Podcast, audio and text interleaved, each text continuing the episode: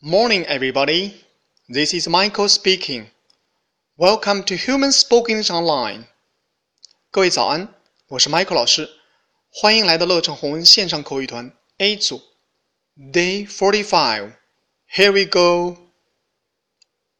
一天，小新在给小萌讲数学题。小新讲完之后，他想问一下有没有听懂。来看一下他们的对话。Do you understand?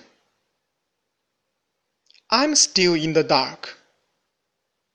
OK，小新问的是 Do you understand？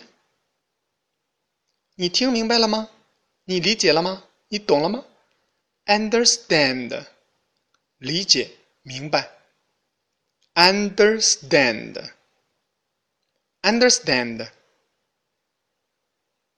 好，小萌的回答是：I'm still in the dark.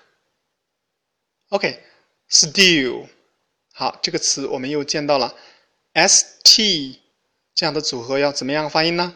对，要浊化，still，still，dark，黑暗，dark，in the dark。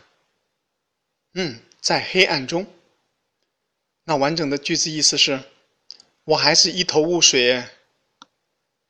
I'm still in the dark.